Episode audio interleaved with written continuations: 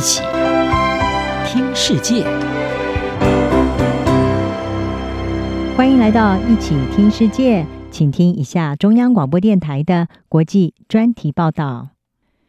今天的国际专题要为您报道的是俄罗斯减供天然气，欧洲重新拥抱煤炭，冲击减碳努力。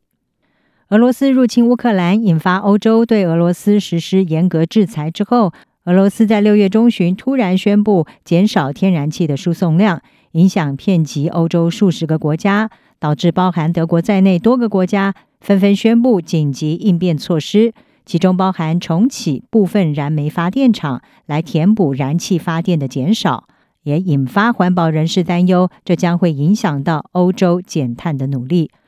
俄罗斯能源巨头俄罗斯天然气工业公司在日前是以机组维修为理由，减少北溪天然气一号管线的天然气运输量大约百分之六十。克里姆林宫发言人佩斯科夫他表示，对欧洲减供天然气是因为技术性的问题，而不是政治因素，还强调这当中并没有隐藏议程。但是欧盟官员认为，这是莫斯科在报复乌克兰的欧洲盟友。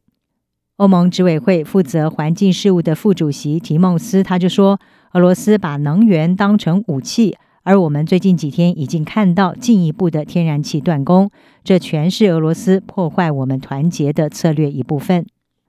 俄罗斯天然气减供波及了数十个欧洲国家，其中又以高度仰赖俄罗斯天然气的德国影响最为严重。在乌克兰战争爆发之前，德国有百分之五十五的天然气是来自俄国。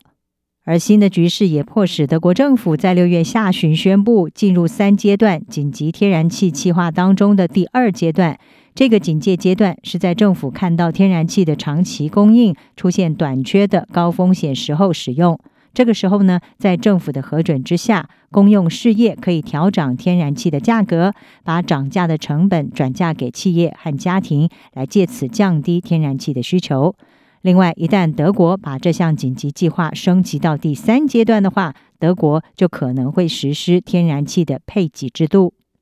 此外，在天然气减供严重威胁电力供应的情况之下，包含德国、奥地利还有荷兰都已经宣布将会解除使用燃煤发电厂的限制，以增加煤炭的使用来取代天然气，帮助他们在今年冬天可以度过这场短缺危机。但是此举也引发了人们对于欧盟要在二零五零年前实现碳中和的担忧。欧洲气候行动网的马卡洛夫他就告诉半岛电视台，重回煤炭将会是一个产生结构性后果的糟糕选择。他认为各国目前是正在持续的支持化石燃料能源，而不是在再生能源上面做出足够的投资。今年以来，德国已经增加煤炭的使用。根据挪威最大的独立能源咨询机构雷斯塔能源公司的数据，今年前五个月，德国的煤炭发电量已经成长了百分之二十。此外，由于欧盟已经决定从八月开始禁止进口俄罗斯的煤炭，到时候欧洲国家势必要从其他国家来进口煤炭。马卡洛夫是指出，这个风险是在于用一种依赖来取代另外一种依赖。也就是进口哥伦比亚或者是澳洲的煤炭，美国或卡达的液态天然气来取代俄罗斯的碳氢化合物，像是石油、天然气和煤。不过，尽管准备要转向煤炭来弥补天然气的短缺，但是德国政府是强调，他们仍然坚持要在二零三零年前实现完全摆脱煤炭的目标。欧盟也坚称，这只会是一个暂时的措施。欧盟执委会国际事务与气候金融事务的战代专员巴卓姆，他是强调，欧盟正在采取非常重要的措施。虽然这会暂时增加煤炭的使用，但是欧盟二零三零年和二零五零年的气候目标仍然不变，长期的方向是明确的。巴黎智库永续发展与国际关系研究所的伯格曼斯，他是告诉法新社，虽然使用燃煤电厂将会导致暂时性的碳排放增加，但是这个措施的好处是在于调用的是即将关闭的工厂，而不是投资新的产能。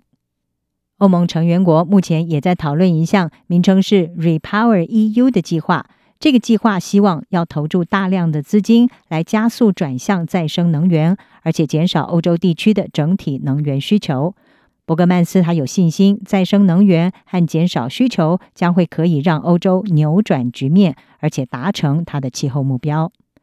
俄罗斯的天然气减工正威胁欧洲的能源安全，而欧洲国家计划要以重新投入煤炭的怀抱这样子的短期措施来度过这场危机。但是长远来看，欧洲想要如期的实现它的气候雄心，能源转型的脚步势必要加快。